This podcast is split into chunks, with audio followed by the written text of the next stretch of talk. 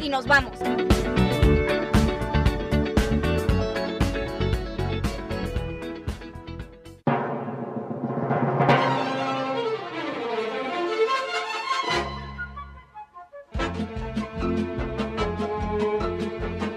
Tal? ¿Qué tal, banda nocturnera antidiurna? Estamos en un episodio más de Sol de Medianoche. Muchísimas gracias por estarse desvelando. Por supuesto, ahí también a todas las quimeras, gárgolas, eh, espantapájaros también. Este, cualquiera. ¿Qué, ¿Por qué te ríes, bestia? Eh? ¿Por qué te ríes del espantapájaro? ¿Espantapájaras o espantapájaros? La bestia nocturna, ya escucharon al nene consentido, hombre, de la bestia No, nocturna. claro ¿Cómo sí, estás, es que, bestia? No, pues contento, nomás que luego el pájaro bien emocionado y lo van a espantar, o sea, y sin grosería lo van a espantar. Oye, pero pareces nuevo, mira, Es acá, pareces nuevo. Es acá, es acá, el pájaro lo van a espantar. Pareces nuevo. Pero bueno. Es que ves porque traes la del Santos hoy, Sí, amigo. hoy sí. Hoy, Hoy sí porque vengo, andas de lagunero. vengo de Santito. Ah, bueno, ay, ay, sí. ay, sí, sí. no te, no te la creen No, sí, nadie sí, ya. traigo mi orión aquí, Será tu mi despeinado. cuerno ahí. Será, sí, el gallo, ¿no? El gallo. Pero bestia, buenas noches. ¿Qué ¿Cómo va todo? ¿Qué, qué tal De maravilla, esa de vida maravilla, de nocturnera, maravilla, de maravilla. Queremos una cerveza ahorita. Sí, pero, pero bueno, ya es miércoles, muchos, Sí, ya la antoja. mitad de semana como que les da el rollito acá de... Así es. se nece- aparte el clima como que Sí lo incita, amerita, ¿no? sí lo lo incita. amerita, sí. Y más cuando se tocan ciertos temas, porque pues eh, hoy, eh, Bestia, ¿qué tal si damos la presentación? Primero ponemos, por supuesto, su cortinilla, porque se lo merece. Claro. Este, la verdad, le agradecemos mucho aquí a nuestra invitada de todos los miércoles. Yo trae sombrerito bien guapa. ¿eh? Sí, yo no sé, hoy, hoy- no, para mí que ese sombrerito es que quería pasar desapercibida en algún lugar, pero ya no digo, para que no la cacharan que se estaba quedando dormida, pero bueno, este, es que fíjense, nada más no viene su compañero en las tardes y ya, ya, ya, se, se desata. destra- se desata de absolutamente, Se pero desata Yolanda vámonos con esto que es el enchufe literario. Con la mera, mera, la mera chipocluda, la que se la sabe de todas, todas y la que no inventa nada, Yolanda la Cariri. Oye, pero aguántame, bebé, porque ahora no encuentro Uh, la, la cortinilla, hombre, qué cosa. Se ve que es mitad de semana. Espérenme, denme chance. A ver, di algo, bestia, por favor, a, las, pues, a los Muy espantapájaros guapa, y muy guapa. Yolanda la Cariri. Espero que el espantapájaro no le llegue a Yolanda la. Porque si no, está cañón, le va a volar el, pa- le va a volar el Ay, no, ya, Pero bueno, ya vámonos, porque Ya. esto se está poniendo muy cañón.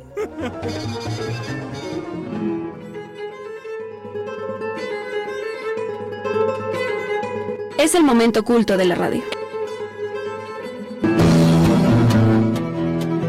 El enchufe de la literatura ha llegado.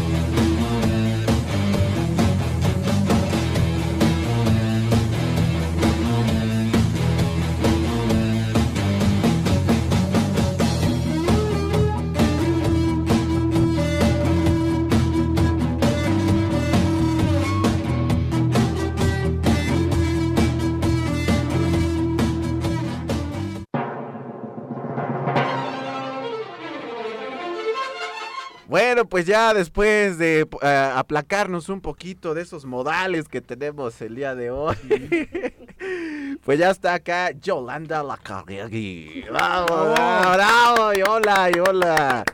Presentación, qué bárbaros, chicos. No, Yola, pues. Oigan, pero, pero tengo que decirles algo, ¿eh? Hoy Yola anda, le digo, muy misteriosa. Desde.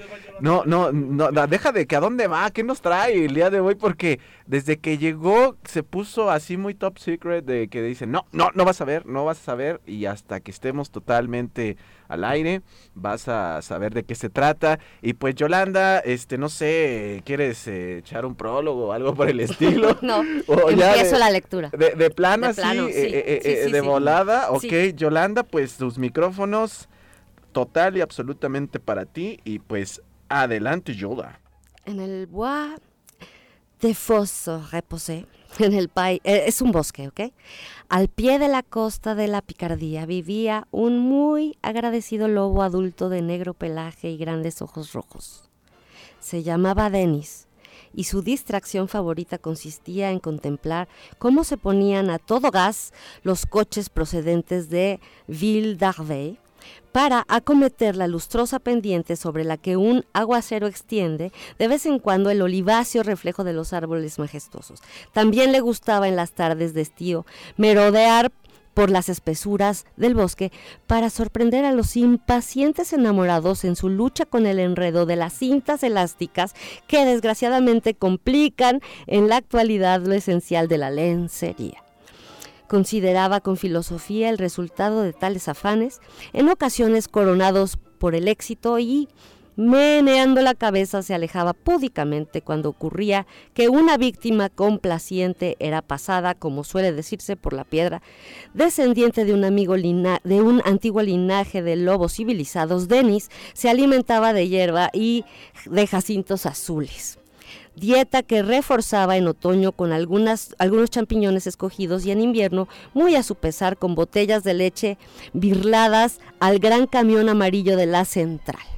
La leche le producía náuseas a causa de su sabor animal y de noviembre a febrero maldecía la inclemencia de una estación que le obliga a estrujarse de tal manera el estómago. Denis vivía en, un, en buenas relaciones con sus vecinos, pues estos, dada su discreción, ignoraban incluso que existiese. Moraba en una pequeña caverna excavada muchos años atrás por un desesperado buscador de oro, quien castigado por la mala fortuna durante toda su vida y convencido de no llegar a encontrar jamás el cesto de las naranjas, así le decía Luis Buiral al, al cesto de al oro, había decidido acabar sus días en clima templado sin dejar de practicar empero excavaciones tan infructuosas como maníacas. En dicha cueva Denis se acondicionó una confortable guarida que con el paso del tiempo adornó con ruedas, tuercas y otros recambios de automóvil recogidos por él mismo en la carretera, donde los accidentes eran el pan nuestro de cada día. Apasionado de la mecánica, disfrutaba contemplando sus trofeos y soñaba con el taller de reparaciones que sin lugar a dudas habría de poner algún día. Cuatro bielas de aleación ligera sostenían la cubierta de del maletero utilizada a manera de mesa. Híjole, no vio bien David. La cama de Elaf confortaban los asientos de cuero de un amigo. A Miklar que se enamoró y al pasar de... Bueno, mejor ya no le sigo diciendo. ¿Ya sabes de qué hablamos?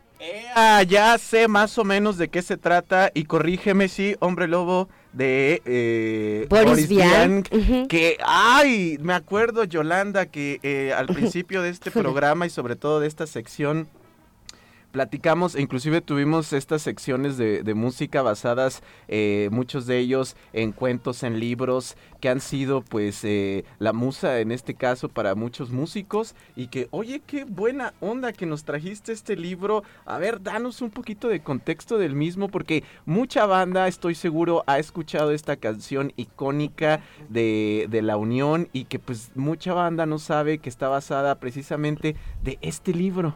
De este cuento. Bueno, sí, de este, de este libro de cuentos que se llama así como este, El hombre lobo, que es el primero de los cuentos de Boris Vian, que bueno, era también músico francés. Ah, ¿en serio? sí, y obviamente cuentista, Un corazón de oro se llama otro de los cuentos, Las murallas del sur, El amor es ciego. Martín me telefoneó Marsella comenzaba a despertar, los perros, el deseo y la muerte, Malapata, una triste historia, el pensador, fiesta en casa de Leoville, el mirón y el peligro de los clásicos. Bueno, este es el primero de un cuento inolvidable que nos hizo favor el rock en español, la unión, y, de hacer esta canción que es verdaderamente mágica, porque nunca se sabe o no se sabía su, su origen y que generaba en todos nosotros, además de unas ganas de bailar incontenibles, un gusto por esa, esa mm, también misteriosa eh, letra que, que bien hicieron estos grandes lectores seguramente de buena literatura. Oye, pero qué padre, qué padre. Y más que nada por este ambiente nocturnero que tenemos esta hora, este tipo de lecturas, yo creo que van muy ad hoc. Y que bueno, pues hoy vamos a tener entonces este cuento de este escritor y músico francés. Fíjate que yo no sabía que era músico. Ahorita estaba checando un poquito de la biografía de este señor, Boris Vian que sí menciona que fue un eh, novelista, dramaturgo, poeta, músico de jazz. Músico de jazz, por ahí hay música de él. a ver, ahorita lo voy a buscar de volada en Spotify. ingeniero, periodista y traductor de nacionalidad francesa. Que bueno, eh, la verdad estoy viendo que sí, tuvo mucho trabajo este señor en el andar de su vida y que afortunadamente yo creo que fue esa, eh, eh, esa inspiración, te digo, pues yo no creo que solamente de la unión, sino de mucha banda más, porque sabemos que muchísimos pues han seguido de cierta forma estas letras también, esta poesía, la música, no se diga, que también este, marca mucho a las personas y que bueno, pues hoy Yolanda nos trajo este cuentazo de este señorón Boris Biang y que bueno, pues ya escuchamos un poquitititito. Aquí vamos a escuchar de qué va la cosa y qué le pasa a nuestro Denis. Denis. A nuestro lobo. Es este lobo Denis. Que, que, que, que, quiere ser humano, ¿no? Que, que, envidia de cierta forma a los humanos, ¿no? Tiene actitudes humanas, sí, que ya tenía desde antes de la tragedia o no sé si comedia, ¿no? De que le sucede, ¿no? que le sucede, ¿no? Y que además en un tris ya tenemos un lobo que le gusta Em, los accidentes y, la, y, además espiar y, llevarse a su casa, yo siempre me he imaginado su guarida llena de rines y de cómo ves de repente que los, los lugares donde están los mecánicos, y saludo a todos ellos que nos apoyan con todo, cuando las chicas se nos ponchan las llantas y esas cosas, ¿no? Y así, me imagino. Y también a uno que otro hombre, ¿eh? no creas, ¿eh? también, también le pasa, ¿eh? aunque no crean. Y que entonces esta, esta cueva que la estás describiendo, ¿no, Yola? Él es de pelaje negro y de ojos rojos. Ya, ya de entrada tenemos un diablesco, ¿no, Denis?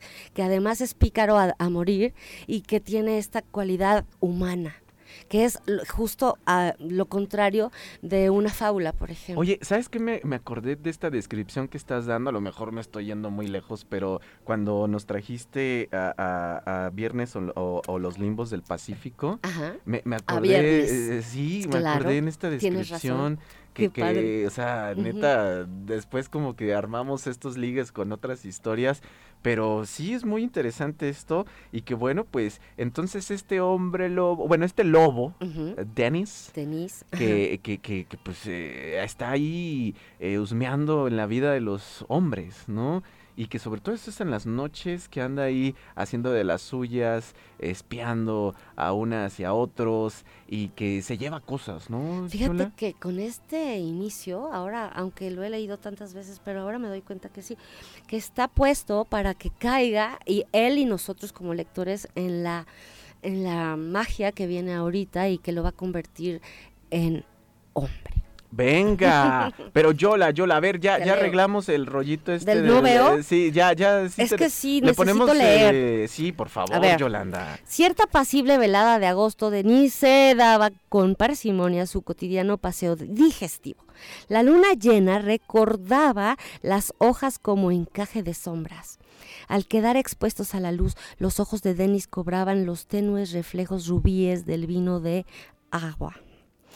Aproximarse ya al roble que constituía el término ordinario de la andadura, cuando la fatalidad hizo cruzarse en su camino al mago de Siam, cuyo verdadero nombre se escribía Etienne Pample, y la diminuta Lisette Cachou, morena camarera del restaurante Grenier, arrastrada por el mago con algún pretexto ingenioso a las faus, a las de eh, este bosque.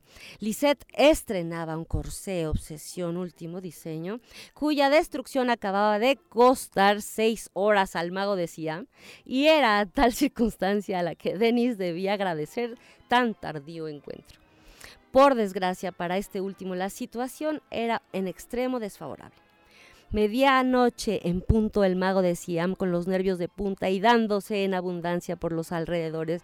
La consuelda, el licopodio y el conejo albo que desde hace poco acompañan inevitablemente los fenómenos de licantropía o mejor dicho de autropolicandría, como tendremos ocasión de leer en las páginas que siguen, enfurecido por la aparición de Denis, que sin embargo se alejaba ya tan discreto como siempre, barboteando una excusa y desencadenando también de Lisette, por cuya culpa conservaba un exceso de energía que podía a gritos ser descargada de una u otra manera. El mago de Siam se abalanzó sobre el la inocente bestia mordiéndole cruelmente el codillo. El codo, el codillo, no sé. Déjame terminar este, Ok, este échale, échale. Digo este párrafo. Con un gañido de angustia, Denis escapó a galope. De regreso a su guarida, se sintió vencido por una fatiga fue- eh, fuera de lo común y quedó sumido en un sueño muy pesado, entrecortado por turbulentas pesadillas. Ándale, pues estamos en un mundo fantástico Así donde es. no solo existen los hombres lobos, sino también estos magos. Magos un poco enojados, puede decirse, que pues eh, le colmó algo de ahí de Dennis y que Un mago pues chino, era, si vivía hace cercanía, de, la vez pasada estaba hablando de esas áreas, por eso me acuerdo que en Siam, ¿no? Estaba muy cerca de esos lugares y era un mago así súper oriental. digamos. orientalón eh, este mago y que pues desafortunadamente para nuestro lobo, a Dennis, pues le hace una mala jugarreta. Lo muerde. lo muerde, pero que hay una consecuencia muy interesante ante esta mordida que le da este mago oriental. No obstante, poco a poco fue olvidando el incidente y los días volvieron a pasar tan idénticos como diversos. El otoño se acababa y con él las mareas de septiembre que producen el curioso efecto de arrebolar las hojas de los árboles. Denis se atar- atracaba de níscualos y de setas, llegando a atrapar a veces alguna pecisa casi invisible sobre su plinto de cortezas. Mas huía como la peste del indigesto lengua de de buey. Los bosques a la sazón se vaciaban a muy temprana hora de paseantes y Denis se acostaba más temprano. Sin embargo, no por eso descansaba mejor y en la agonía de noches entreveradas de pesadillas se despertaba con la boca pastosa y los miembros agarrotados. Incluso sentía menguar paulatinamente su pasión por la mecánica y el mediodía le sorprendía cada vez con más frecuencia, amodorrado y sujetado con una zarpa inerte, el trapo con el que debía haber lustrado una pieza de latón cardenillo. Eh, su reposo se hacía cada vez más desasosegado y a Denis le preocupaba no descubrir las razones. Tiritando de fiebre y sobrecogido por una intensa sensación de frío, en mitad de la noche de luna llena despertó brutalmente de un sueño. Se frotó los ojos, quedó sorprendido del extraño efecto que sintió y a tientas buscó una luz. Tan pronto como hubo conectado con el soberbio faro que le legase algunos meses atrás un enloquecido Mercedes, el deslumbrante resplandor del aparato iluminó los recovecos de la caverna. Titubeante avanzó hacia el, retrovisor que tenía instalado justo encima de la coqueta y si ya le había asombrado darse cuenta de que estaba de pie sobre las patas traseras, aún quedó más maravillado cuando sus ojos se posaron sobre la imagen reflejada en el espejo.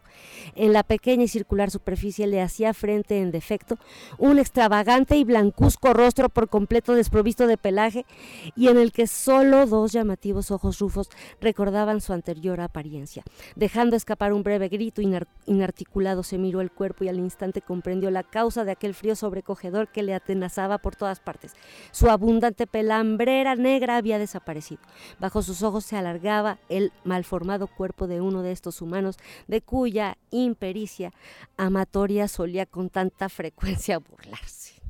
Oye, pues para empezar, el señor Bian da esta vuelta de tuerca a algo que siempre hemos dado por un hecho, ¿no?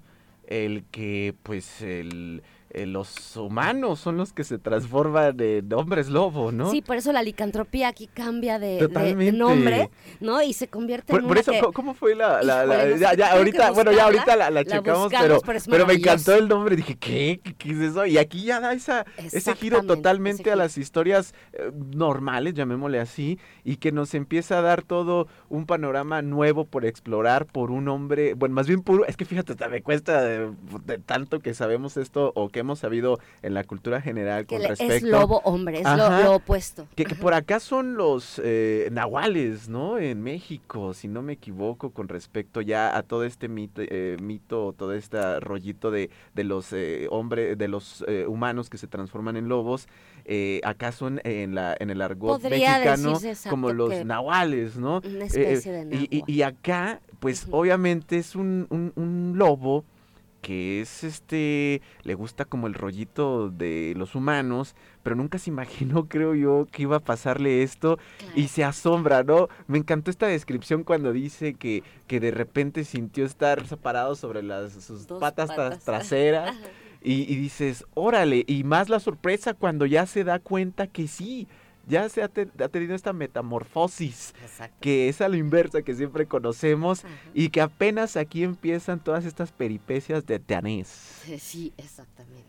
Y Yola, pero a ver, ¿qué, Qué qué, padre, qué ¿no? sí, Porque- porque vamos empezando apenas. Apenas, vamos empezando, vamos con este cuento maravilloso para que nadie les diga ni les cuente de dónde sale esa maravillosa canción de la Unión. Que, que aquí vienen cosas, bueno, no sé si nos alcance el tiempo, pero viene mucho en la cuestión de la canción misma, ¿no? Que, que, que en esta canción, en esta eh, parte donde habla que va a ciertos lugares, conoce a ciertas es. personas y pasan un sinfín de cosas, ¿no? Así es. Ahora, sus peripecias de este lobito, lo- o, o- o lobo, U hombre. u- u hombre, vamos a ver. Resultaba forzoso moverse con presteza.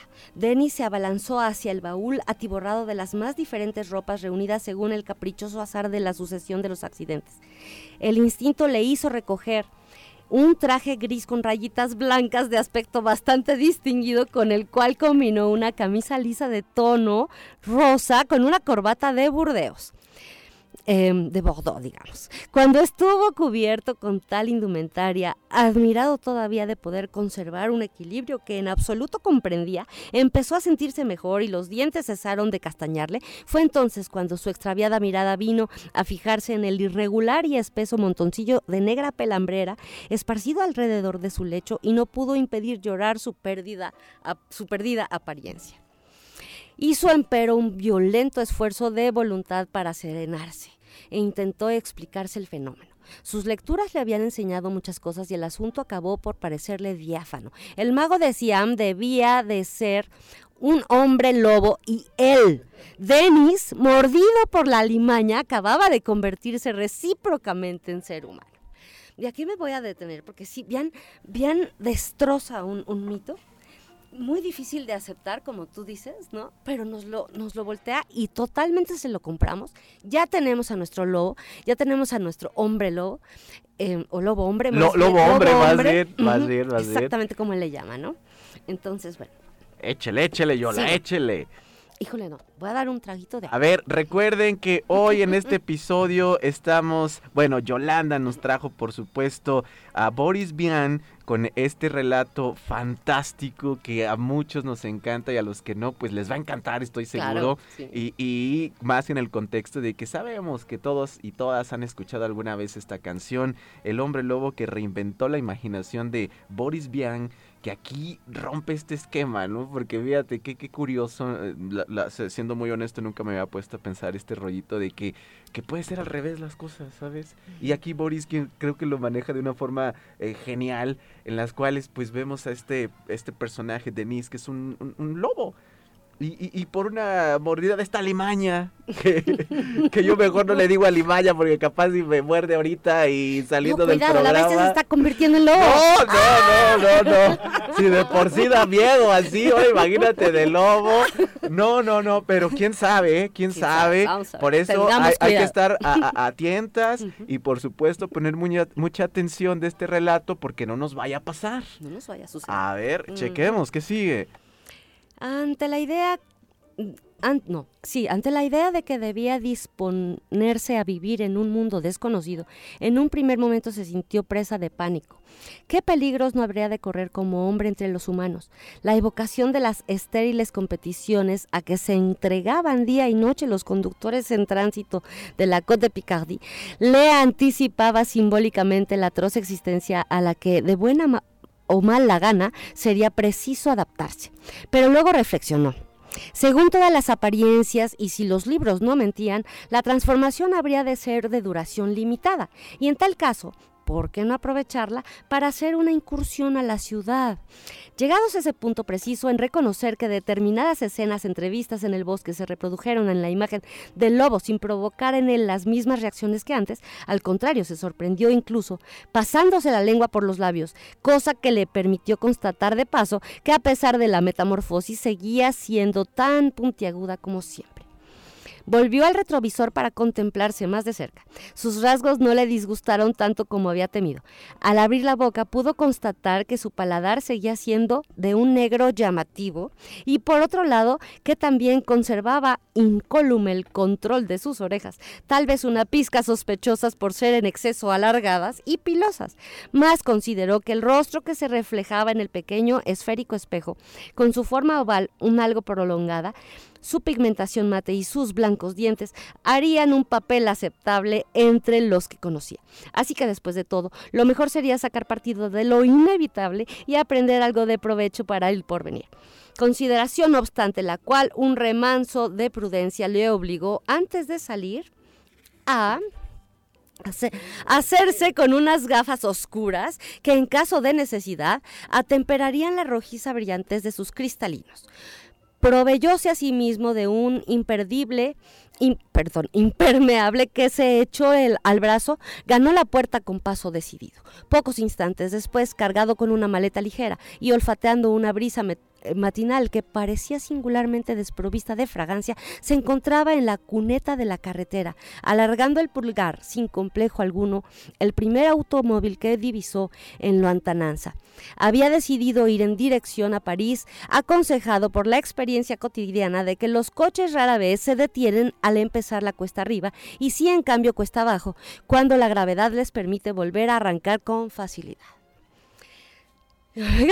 O sea, o sea, nuestro buen Denis se fija que a pesar de que es un hombre ya, por esta mordida de esta limaña, eh, eh, tiene todavía ciertos rasgos de lobo. Y que me- llama mucho la atención esta descripción donde dice, bueno, todavía tengo la- la- el movimiento, ¿no? De las orejas, yo imagino, no, me acordé de alguien que decía que movía las orejas, dije, no, es pura imaginación tuya, y me decía, sí, las muevo, digo, eso es físicamente Tal vez fue imposible. lobo alguna vez. Bueno, quién sabe, ahorita que lo mencionas, que posiblemente era un hombre, que digo, un lobo que se, que por una mordida, pues, hizo lobo, digo, hombre, pero... Pero fíjate, eso me gustó mucho. Y, y- y después la parte donde dice que, ah, bueno, también la boca tengo ciertos rasgos, ¿no? La lengua, sobre todo. Los Y- instintos continúan Ex- eh, y para allá va. pero, pero ¿no? fíjate, sabía entonces, eh, sabemos aquí algo bien interesante que Denise tenía bien estudiado, pues todos los merequetengues de los seres humanos, eh, e inclusive al manejar, que sabía que se tenían que detener en cierta forma cuando estaban a pendiente. Y lo más interesante, dice, bueno, pues si ya estoy así, pues ¿por qué no vamos a París? y nos vamos allá. Qué bonito. A la, a- la ciudad luz, o sea, así es, a, así a- a ver qué encontramos, ¿Qué, qué puedes encontrar en París, o sea, por favor, o sea, Vamos a ver qué ¿qué encuentra. vamos a encontrar en París? Y esto a continuación, eh, de- en voz de Yolanda Lacarriegui, que hoy se qué anda muy ad hoc, así que vámonos sí, Yolanda, sigue hoy con el relato. Su elegante aspecto le reportó ser rápidamente aceptado como acompañante por una persona con no demasiada prisa y confortablemente acomodado a la derecha del conductor se dispuso a abrir sus ardientes ojos a todo lo desconocido del vasto mundo. Veinte minutos más tarde se apeaba en la plaza de la ópera. El tiempo estaba despejado y fresco y la, circulación se mantenía dentro de los límites de lo decente. Denis se lanzó osadamente entre los tachones del asfalto y tomando el bulevar caminó en dirección al Hotel Scribe, en el que alquiló una habitación con cuarto de baño y salón. Dejó su maleta al cuidado de la servidumbre y salió acto seguido a comprar una bicicleta. La mañana se le fue en un abrir y cerrar de ojos, fascinado, no sabía bien hacia, dónde pedalear. En el fondo de su yo experimentaba sin lugar a dudas el íntimo y oculto deseo de buscar un lobo para morderle, pero, pe- pero pensaba que no le resultaría demasiado fácil encontrar una víctima y por otro lado quería evitar des- dejarse influenciar en demasía por el contenido de los tratados. No ignoraba en absoluto que, con un poco de suerte, no le sería imposible acercarse a los animales del jardín de Plant, pero prefirió reservar la posibilidad para tal momento en de mayor apremio. La flamante bicicleta absorbía en aquel momento toda su atención. Aquel artilugio niquelado le encandilaba y por otra parte no dejaría de serle útil a la hora de regresar a su guarida. A mediodía estacionó la máquina delante del hotel ante la mirada un tanto reticente del portero, pero su elegancia y sobre todo aquellos ojos que semejaban carbunclo, parecidos privar a la gente de la capacidad de hacerle el más mínimo reproche. Con el corazón exultante de alegría se entretuvo en la búsqueda de un restaurante. Finalmente eligió uno tan discreto como de buena pinta. Las ag- aglomeraciones le impresionaban todavía y a pesar de la amplitud de su cultura general, temía que sus maneras pudiesen em- evidenciar un ligero provincianismo. Por eso pidió un sitio apartado y diligencia en el servicio. Pero lo que Denis ignoraba era que precisamente en ese lugar de tan sosegado aspecto se celebraba justo el- aquel día la reun- reunión mensual de los aficionados al pez de agua dulce. Em, bueno, ahí sí allá, Rambuilletiano. Échale, Cuando Yolanda, estaban échale. a medio comer, vio interrumpir, vio irru- irrumpir de repente una comitiva de caballeros de resplandeciente tez y joviales maneras que en un abrir y cerrar de ojos ocuparon siete mesas de cuatro cubiertos cada una. Antes tan súbita invasión, Denis frunció el ceño, mas como se temía el metro, el, el- el- el- no sé, el, el mesero, acabó por acercarse cortésmente a la suya. Lo siento mucho, señor, dijo aquel hombre lampiño y cabezón, pero ¿podría hacernos el favor de compartir su mesa con la señorita? ¡Wow! Es- Oye, oye. ya con la canción. ¿Sabes? Espérame, no, sí, no, espérame, ¿sabes qué? Me, me- me llamó mucho la atención a- a varias cosas. Eh, eh, eh, la primera, que, que bueno, Janice, este, eh, pensaba el hecho de que si lo mordía otro, un lobo, pues se iba a transformar. Y a mí me dio miedo porque yo dije, bueno, pues a nuestra bestia, este, lo mordería un- el patas verdes o algo así de Odisea burbujas o algo así. No, hombre, no fue mi madre. Ah, ok, ok. Esa fue mi madre. Dije, porque ahora me- no, ahora- es que viene muy de verde hoy. Entonces dije, pues algo ahí como que. La rana madre. René o algo No, por el no, estilo, pero no, sé. mi madre porque me combina. Ah, ok, ah, ok. Ah, combina con sus ojos. Saludos, No, es- verde, vete No, que le hace un brillo especial a sus ojos. Que, que esa es la segunda cosa que les quiero Yo le decir. digo que me veo ridículo de verde. Pero fíjense, eh, también su- eh, ya, ya nos enteramos que Denise, pues era alguien apuesto, era guapo el señor y aparte tenía como un, un, un aire de extranjero, ¿no? Y si no era, se sentía guapo. Y se Si no sentía era- Él se guapo. plantaba, ¿no? Él iba a su aventura. Eso es lo interesante de este cuento, va más allá, ¿no? De que, a ver, que me muerda alguien porque yo quiero ser lo que me ¡Ay, no! Ay, sí, por Oye, que no, espérate. no, ¿eh? que, si- ¿Qué tal si, que si me muerde una extranjera, amigo? O sea, ¿qué me va a pasar, amigo? ¿Qué me va a pasar? Me van a corretear aquí los de la estación, amigo. O sea, no. Va más allá este cuento. Y Oye, además se ha ¿qué- qué- divertido enormemente Boris Vian escribiéndolo, imagínate. Sí, tú. o sea, ¿No? que, que por cierto, eh, eh, este señor estaba viendo eh, eh, en qué época fue todo esto, ¿fue en los 40?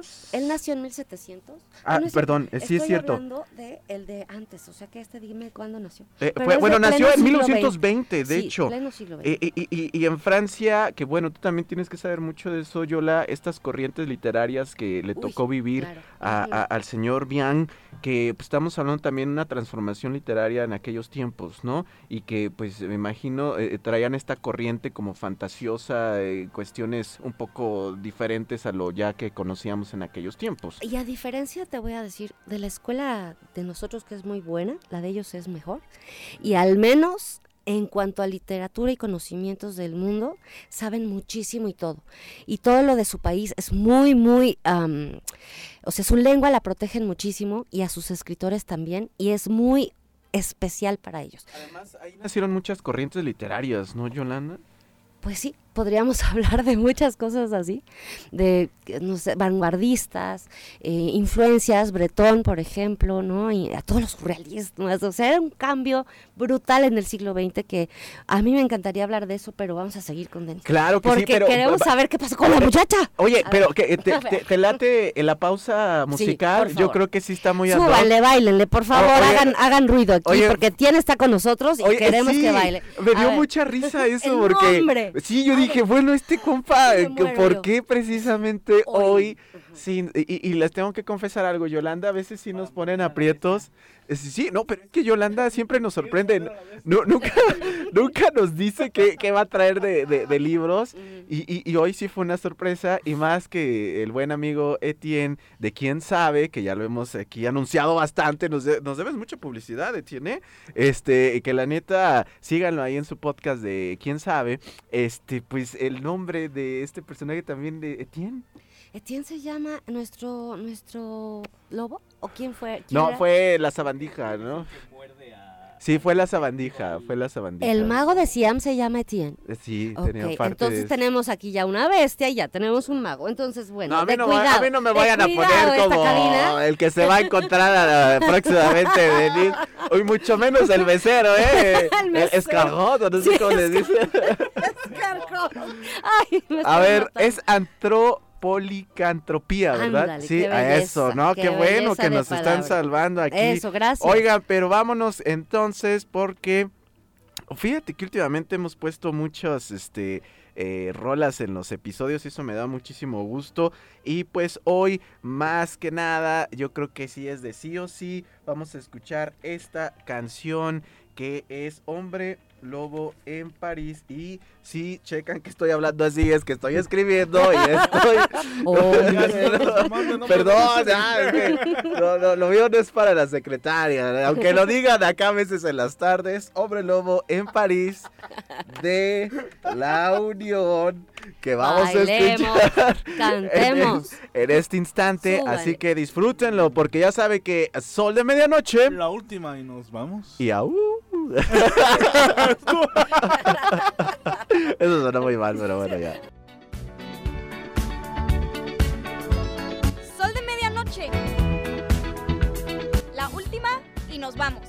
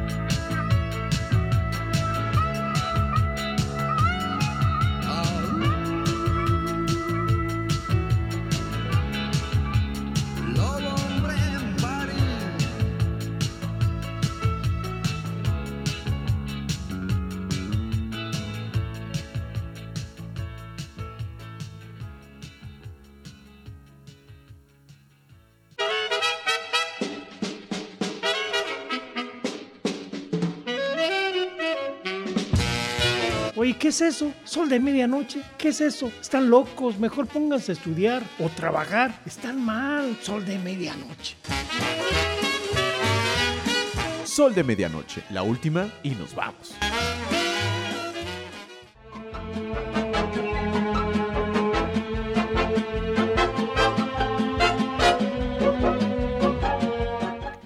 Pues ya regresamos después de haber escuchado esto de Lobo Hombre en París, de esta bandononota que es La Unión y que por supuesto eh, viene mucho pues de la mano en este tema que hoy Yolanda Lacarire nos trajo al sol de medianoche, que es eh, Boris Vian, este eh, cuento maravilloso que bueno pues ya le dimos el contexto de cómo eh, estos señores se inspiraron para crear esta canción y por supuesto eh, seguir escuchando un poquito más pues de toda esta andar de este lobo ahora convertido en hombre llamado Denise que se nos fue a París. Se nos, Se nos fue a París. Rentó un cuarto de hotel, una bicicleta y entra a un restaurante donde quería estar tranquilo, pero de pronto se llena Y cha cha cha cha. y el mesero le pregunta si... A ver, vamos a ver cómo le dice. Continuamos con eh, Boris Vian. ¿Cómo le dice? Lo siento mucho, señor, dijo aquel hombre lampiño y cabezón, pero ¿podría hacernos el favor de compartir su mesa con la señorita? Denis echó una ojeada a la zagala, desfrunciendo el ceño al mismo tiempo. Encantado, dijo, incorporándose a medias. Gracias, caballero, gorjeó la criatura con voz musical, voz de sierra musical, para ser más exactos.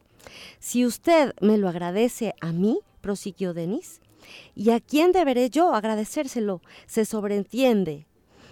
A la clásica providencia, sin duda, opinó la monada. Opinó la monada. Y a continuación dejó caer su bolso que Denis recogió al vuelo. ¡Oh! Caballero, exclamó ella. Tiene usted peludo". unos reflejos extraordinarios. Sí, confirmó Denis. Sus ojos son también bastante extraños. la caperuza al revés. Eh, claro, ex- añadió la joven al cabo de cinco minutos. Lo veo parecidos a, a, a, a granates, concluyó ella. Es la guerra, musitó Denis. No la entiendo.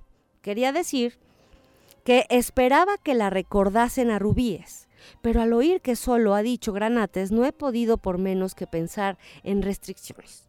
Concepto que por una relación de causa-efecto me ha llevado acto seguido al de la guerra. ¿Estudió usted, usted ciencias políticas? preguntó la morenita.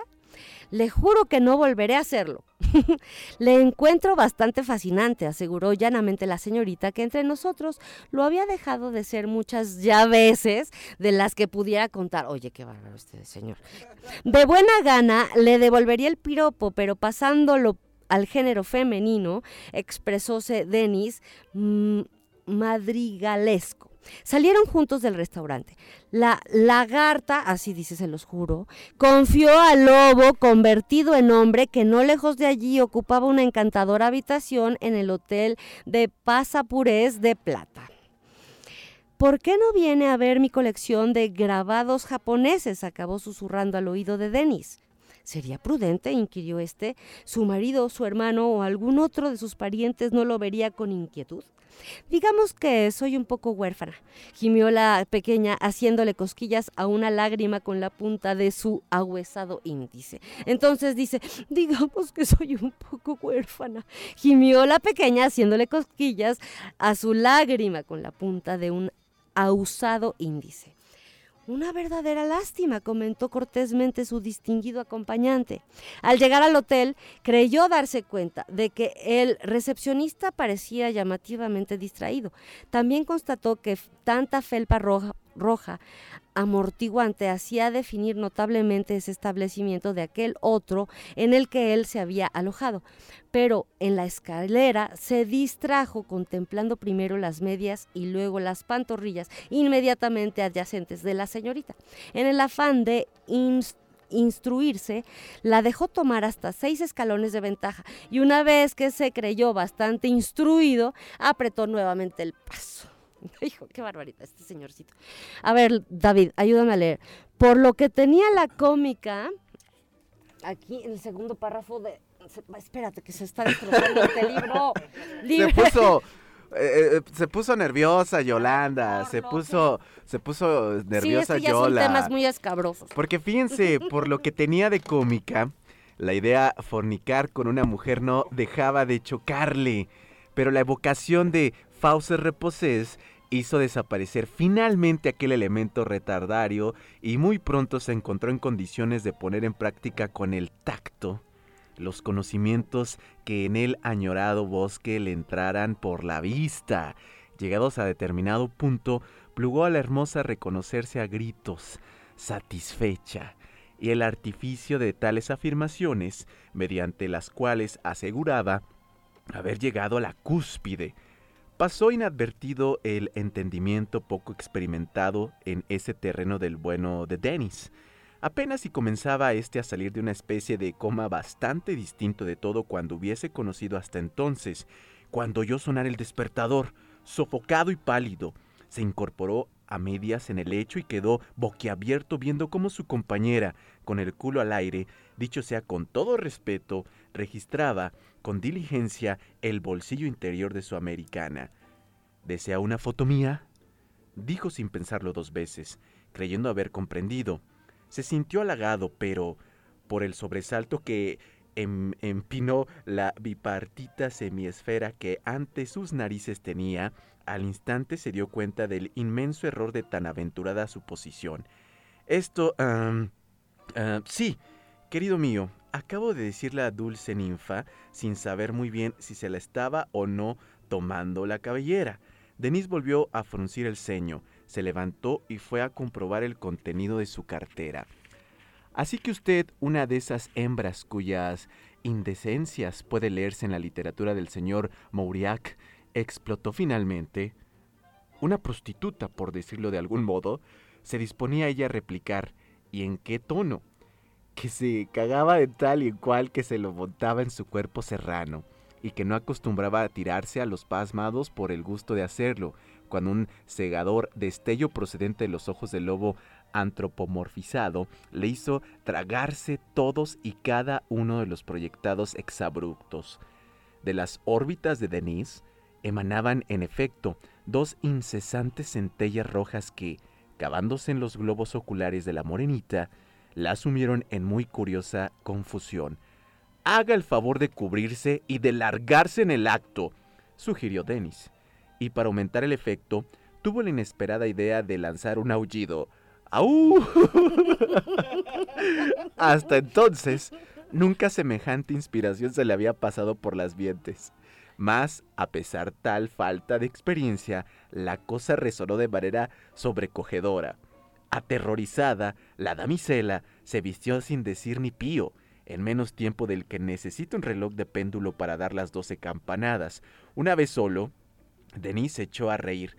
Se sentía asaltado por una viciosa sensación bastante excitante. Debe ser el sabor de la venganza. Aventuró en voz alta. Volvió a poner eh, donde correspondía cada uno de sus sabios. Se lavó donde más le necesitaba y salió a la calle. Había caído la noche, el bulevar resplandecía de manera maravillosa. No había caminado ni dos metros cuando tres individuos se le acercaron, vestidos un poco llamativamente, con ternos demasiado claros, sombreros demasiado nuevos y zapatos demasiado lustrados. Lo cercaron. ¿Podemos hablar con usted? dijo el más delgado de todos, un aceitunado de recorda- eh, recortado bigotillo. ¿De qué? se asombró Denis. No te hagas el tonto, profirió uno de los otros dos, eh, colaradotes y grueso. Entremos ahí, propuso al aceitunado según pasaba por delante de un bar. Lleno de curiosidad, Denis entró. Hasta aquel momento, la aventura le parecía interesante. Oye, pues. Los chulos, ay, los es- chulillos los estaban ahí muy atentos. Oye, y, y todavía nos falta bastante. Nos falta bastante de este No cuento. tan bastante. Bueno, nos falta algo. Dos No- hojitas. nos falta algo, pero la dejamos ahí para que toda la banda que nos está escuchando, pues eh, se anime, se anime a leer este cuento que, eh, pues sí, está cortito, todavía falta un poquito, pero que es este cuento de Boris Vian, eh, eh, Lobo Hombre. Y que pues hoy lo trajo eh, Yolanda Lacarriegui aquí para todos nosotros. Yola, muchas gracias. Son horas, Yola. son horas de leer estas cosas tan clásicas. Ay, ese de tan hermosas que están muy bien redactadas en, en términos literarios es valiosísimo y creo que por eso bueno y además el, el legado que nos ha dejado y nos ha marcado para siempre la unión y que ahora sabemos de dónde viene Ah, Pues ahí está este el libro que, bueno, este libro que trae varios cuentos, si no me equivoco. ¿Nos puedes platicar un poquito de otros cuentos de que tiene este Me- mi- libro? mira leí em, La espuma de los días que es una novela de él Ok, que parece que no pasa nada y no pasa nada y no Ok. pasa nada y de repente pum. Sí, una locura. Entonces, realmente es una mm, literatura muy, muy sabia que, que- que pro- propicia romper esquemas. Ok, Que aquí ya no le pasa gran cosa a nuestro Denis, no nos querramos preocupar de que se pone verde, azul y morado, no. Son, son verdaderas historias que nos pueden hacer olvidar la realidad, si te pesa, olvidar las pantallas y los pantallismos, que yo pienso que es una gran enfermedad, y tomar un libro como este para recordar y retomar nuestra parte creativa, que es simplemente la mente que nos lleva. Y además, chécate la portada de Me encantó, No, eh, me ver, encantó. De hecho, ahorita le estoy tomando Es Tusquets, una... por cierto. Échale, la editorial. Ajá. No, échale. Boris. Vian, el lobo hombre. Y la portada, bueno, él es un justo hombre que tiene un cuerpazo y que tiene cabeza de lobo y que está eh, besando, eh, admirando muy No, de no, no cerca, besando, oliendo, Lamiento más bien. Un- lamiendo, lamiendo Eh, bueno, un está ahí. tacón femenino, de, de un, un bello zapato, una bella zapatilla. Y claro, ahí nos está diciendo de qué va ese cuento al menos, aunque cuando vemos portadas no sabemos. Caras vemos, no sabemos, portadas vemos, tampoco sabemos. Oye, David, me voy porque no, estoy muy sé. tremenda esta noche. Oye, rapidísimo, Yola, ¿dónde te escuchamos, Yola? Los miércoles, un día como hoy, de 7 a 8 de la noche, en Sancho Panza de Cabeza hay mucho, mucho mejor portada. Ahí les puedo leer poesía también, o podemos platicar Jorge y yo. Ok, ok. Y eh, con David el- al sol de medianoche, también los miércoles de 10 a 11 y un poquito más. Gracias a todos por participar. Vamos a planear mm, eventos para que se acerquen a los que les guste la literatura. Y ya que estamos aquí, más de uno y más de dos y más de tres, estoy muy contenta de haber estado contigo, David. Siempre con tu programa y con tu eh, con tus ganas de que todo nuestro, nuestro y con tus ganas de que todos sepamos un poquito más de Claro algo. que sí, Yolanda Lacarregui el día de hoy. Muchísimas gracias y pues ya sabe que Sol de Medianoche. Última y nos vamos agradeciéndole en este episodio a Yolanda Lacarrieri. Buenas noches. Gracias. buenas Venga, noches. venga. ea.